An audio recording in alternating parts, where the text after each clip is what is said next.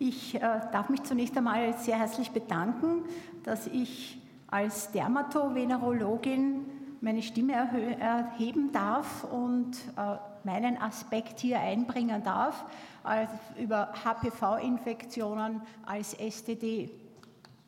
Und ich muss mich entschuldigen, wenn vielleicht einige Daten, die Sie jetzt hören, äh, Sie bereits bei vorigen Vorträgen vernommen haben. Wir wissen, dass es weit über 100 Genotypen gibt. Äh, vielleicht in einigen Jahren werden wir hier 200 schreiben können. Dass etwa 40 Genotypen aus dem Genitalbereich nachgewiesen wurden. Es herrscht also bei jenen Typen ein Schleimhautepitheltropismus.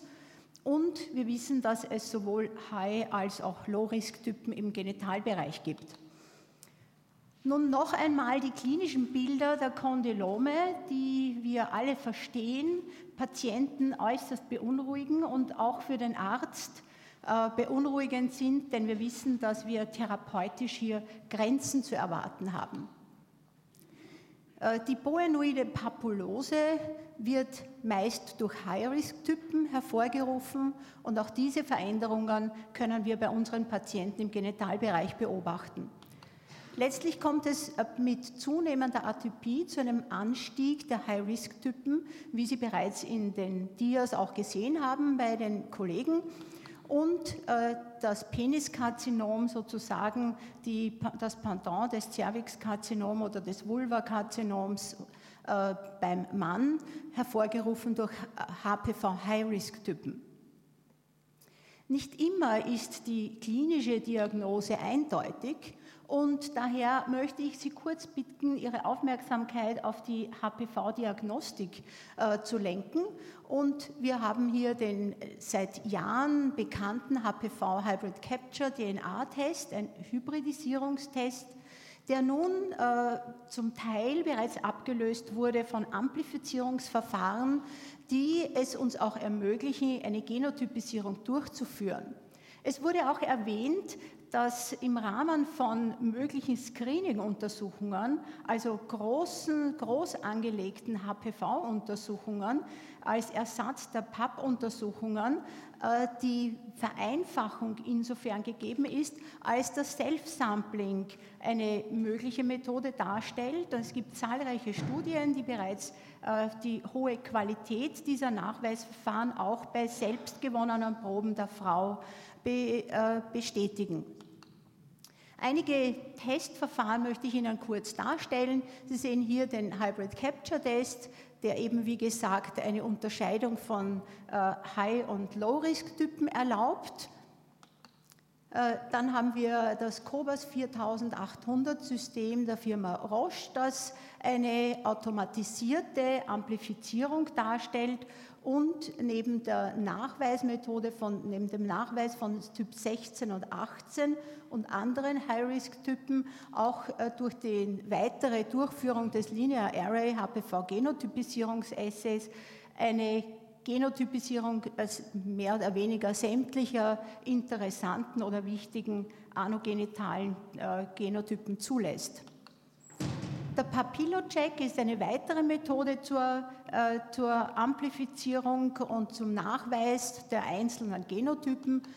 Auch das M2000 Realtime der Firma Abbott äh, stellt eine neue Methode, eine Amplifizierungsmethode für den Nachweis von HPV High-Risk-Typen dar. Sie sehen also, hier stehen sozusagen die Firmen auch schon in den Startlöchern, um hier die Diagnostik zu verbessern, zu vereinfachen und noch sensitiver zu machen. Ich darf Ihnen einige Daten unseres Patientenkollektivs äh, präsentieren. Wir haben in den, die, die Untersuchungen aus dem Jahr 2007 und 2008 evaluiert. Wir haben hier etwa 11.000 äh, Patienten untersucht, Männer vor allem, aber Frauen mit verschiedenen Zuweisungsdiagnosen, äh, in erster Linie PAP3, 3D, äh, Zinnläsionen, aber auch Verdacht auf HPV und so weiter. Sie sehen auch im Rahmen eines STD-Screenings bei HIV-positiven Personen und Kontrollen nach Konisation und Partnern. Bei den äh, rund 10.000 Frauen war wie erwartet und wie es auch in der Literatur beschrieben ist, die höchste Prävalenz von High-Risk-Typen bei den jungen Frauen zwischen 20 und 25 Jahren nachzuweisen, 53 Prozent. Und Sie sehen das hier in diesem Diagramm dargestellt. Äh, die jungen Frauen sind hier besonders betroffen und Sie sehen, auch schon jünger als 20 Jahre haben wir eine hohe Rate an High-Risk-Typen oder beiden Typen oder äh, nur Low-Risk-Typen. Wenn wir jetzt äh, schauen, bei welcher Indikation äh, wird wie oft HPV High Risk nachgewiesen, dann wie erwartet bei PAP3D und mehr, bei Zinnläsionen, aber auch bei HIV-Positiven sehen Sie, dass etwa 50 Prozent High Risk positiv nachweisbar sind. Die Prävalenz ist also häufig, wir haben es schon gehört, bei Männern äh, in, in Jahre von 18 bis 40 Jahren äh, etwa 65 Prozent. Die Daten divergieren hier sehr, aber sie, sie, sind eher im höheren Prozentsatz gelagert und bei sexuell aktiven Frauen von 20 bis 24 Jahren bis zu 50 Prozent äh, beschrieben in groß angelegten Studien.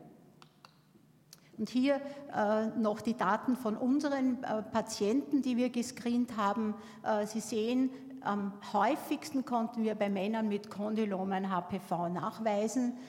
Hier in erster Linie Low-Risk-Typen. Ich möchte jetzt ein bisschen auf die sexuelle Übertragung eingehen und es war bereits vor mehr als 50 Jahren, dass Barrett festgestellt hat, dass äh, das HPV sexuell übertragen werden, und zwar bei einer Beobachtung von 24 Frauen, die Kondylome vier bis sechs Wochen nach der Rückkehr ihrer Männer, die mit Kondylomen, äh, also Kondylome sozusagen mitgebracht haben, ebenfalls äh, an Kondylomen erkrankt sind. Diese Studien wurden dann, diese Studie wurde bestätigt, zum Beispiel von Oriel, der sich sehr früh bereits mit HPV beschäftigte. 64 Prozent der Partner von, äh, von Sexpartnern mit Kondylomen entwickelten ebenfalls Kondylome. Es besteht also kein Zweifel, dass hier die sexuelle Übertragung eine äußerst große Rolle spielt. Und hier äh, noch einige weitere Daten. HPV-DNA ist selten im Genitalbereich bei Frauen ohne vaginalen Kontakt nachweisbar, allerdings nicht, äh, nicht nie. Äh, wir sehen auch, dass die Prävalenz der HPV-Infektion abhängig ist von der Zahl der Sexualpartner. Äh, auch hier zahlreiche Studien, die das beweisen. Und hier eine habe ich herausgegriffen. Und Sie sehen hier die Daten mit 3% ohne Sexualkontakt bis zu 53% bei äh, fünf oder mehr Partnern konnte HPV nachgewiesen werden. Es gibt auch eine, äh, Studien, die eine Übereinstimmung der spezifischen HPV-Typen bei Sexualpartnern nachgewiesen haben. Hier noch einmal eine Multicenter-Studie bei HPV äh, zur, zur, Erklärung der HPV-Infektionen bei Frauen 45 Jahren äh, um die Risikofaktoren noch einmal zu untersuchen. Sie sehen das jugendliche Alter, die Zahl der Sexualpartner, Infektionen mit anderen STDs, insbesondere Chlamydien, Gonokokken und HIV und wieder große regionale Unterschiede. Ich habe schon gesagt, es gibt auch äh, Hinweise, dass unter Umständen HPV nicht sexuell übertragen wird. Zum Beispiel konnte HPV 16 auf Fingern nachgewiesen werden. Der Nachweis von nicht genitalen Typen wiederum war im Genitalbereich möglich. Und auch die perinatale Transmission äh, ist möglich, auf das wurde bereits hingewiesen. Also es ist eine äh, sexuelle Transmitted Disease, äh, nicht nur Transmissible Disease, wie zum Beispiel die Pilzinfektionen sie darstellen. Nun noch einmal äh, ein bisschen genauer möchte ich auf die HPV-Low-Risk-Infektion eingehen und hier noch einmal die klinische Symptomatik. Äh, die, die Last der Erkrankung bei genitalen Warzen äh, kann man sich, wenn man die klinischen Bilder sieht, vorstellen und dies in einer äh, Studie 2007 im Journal of Infectious Diseases dargestellt. Diese Last nimmt zu und ist vor allem im jugendlichen Alter äh, rapide ansteigend in den verschiedensten Ländern, die hier, nordischen Ländern, die hier untersucht wurden, bei einem sehr großen Personenkollektiv von 70.000 Frauen. Es ist also die HPV-assoziierte Last bei STD-Patienten 5 bis 10 Prozent, wenn nicht sogar natürlich äh, wesentlich höher. Nur man kann natürlich alles relativ sehen und man kann sagen, nun nach einem ungeschützten Verkehr äh, seien Sie froh, dass Sie sich nicht mit HIV infiziert haben.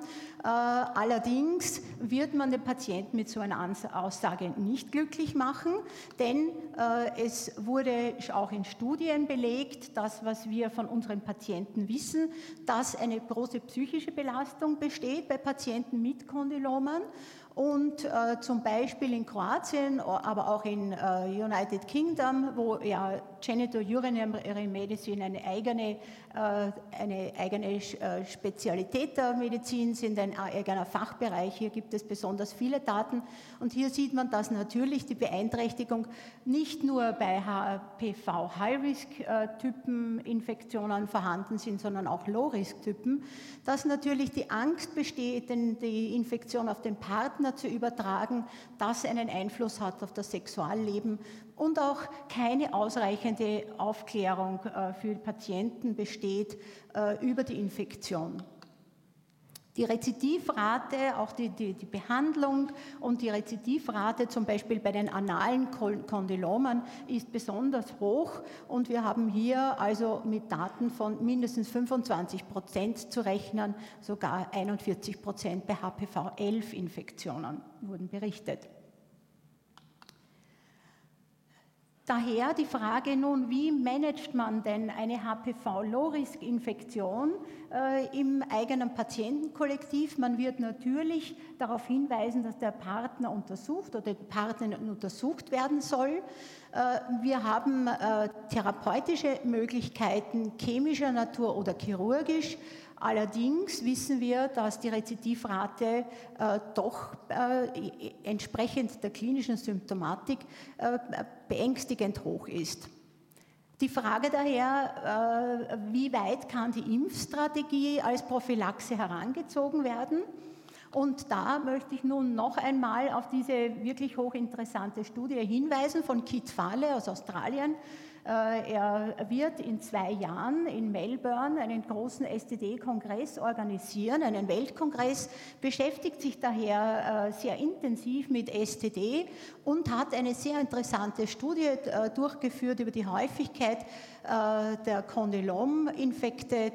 die, wie weit sie beeinflusst wird durch die quadrivalente Vakzine.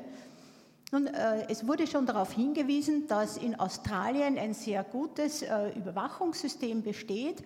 Sie sehen hier, dass, äh, sehr, dass evaluiert wurde, wie häufig Frauen und Männer im jugendlichen Alter betroffen sind von genitalen Warzen, wie hoch auch diese jährlichen Kosten sind, die daraus resultieren. Und äh, es wurde jetzt im Jahr 2007 eine, eine, Impfkampagne gestartet mit einer sehr hohen Durchimpfungsrate bei jungen Frauen äh, und offensichtlich so gut, dass die Bereitschaft sehr hoch war. In verschiedensten Teilen von Australien. Und äh, was das, der Vorteil ist der Kondylome, wir können sehr rasch einen Impferfolg oder Misserfolg feststellen, während natürlich bei der langsamen Entwicklung des Karzinoms äh, man Jahre, äh, Jahrzehnte warten muss, wie bereits heute erwähnt, bis 15, 20, 25 Jahre, wo man nicht sicher sein kann, ist nun wirklich ein Impferfolg zu erwarten und eingetreten. Wir haben also mit den genitalen Warzen äh, den, die glückliche Situation, dass sie sehr rasch entstehen oder eben nicht entstehen.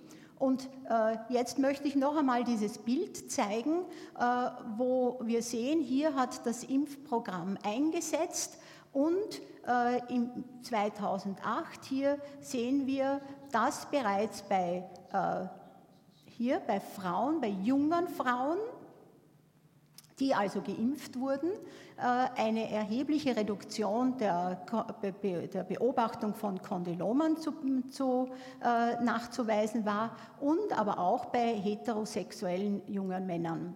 Und äh, um das noch einmal übersichtlich zu zeigen, Sie sehen also eine deutlich sinkende Zahl der genitalen Warzen von äh, etwa 50 Prozent äh, bei jungen Frauen und bei den entsprechenden anzunehmenden Partnern, den heterosexuellen Männern. Nun, die Frage also, wird die Häufigkeit von Condylomata acuminata durch die quadrivalente Vakzine beeinflusst, kann man eindeutig mit Ja beantworten. Und äh, die nächste Frage, die sich natürlich stellt und die hier in einer Studie aufgegriffen wurde, what about boys? Und äh, natürlich äh, besteht einhellige Meinung, dass hier auf diese Gruppe, auf die jungen äh, Männer nicht vergessen werden darf, die besonders auch betroffen sind von genitalen und analen Warzen und äh, dass wir hier diese Möglichkeit der Prävention nicht verabsäumen dürfen. Allerdings neben den hohen Kosten, die natürlich solch eine Impfung äh, äh trägt, äh, ist auch die Bereitschaft zur HPV-Impfung eine ganz wesentliche, äh, die offensichtlich auch in Österreich noch nicht entsprechend vorhanden ist. Ganz kurz noch zu dem High-Risk äh, Infektionen ist das Cervixkarzinom nun eine STI, eine Sexually Transmitted Infection. Nun auch hier hat man gesehen, die Häufigkeit ist abhängig vom ersten Sexualkontakt, der, Sex, der Zahl der Sexualpartner und dem Sexualverhalten des Partners. Also kann man sie eigentlich auch als sexuell induzierte Infektion und weitere Erkrankung dann äh, betrachten.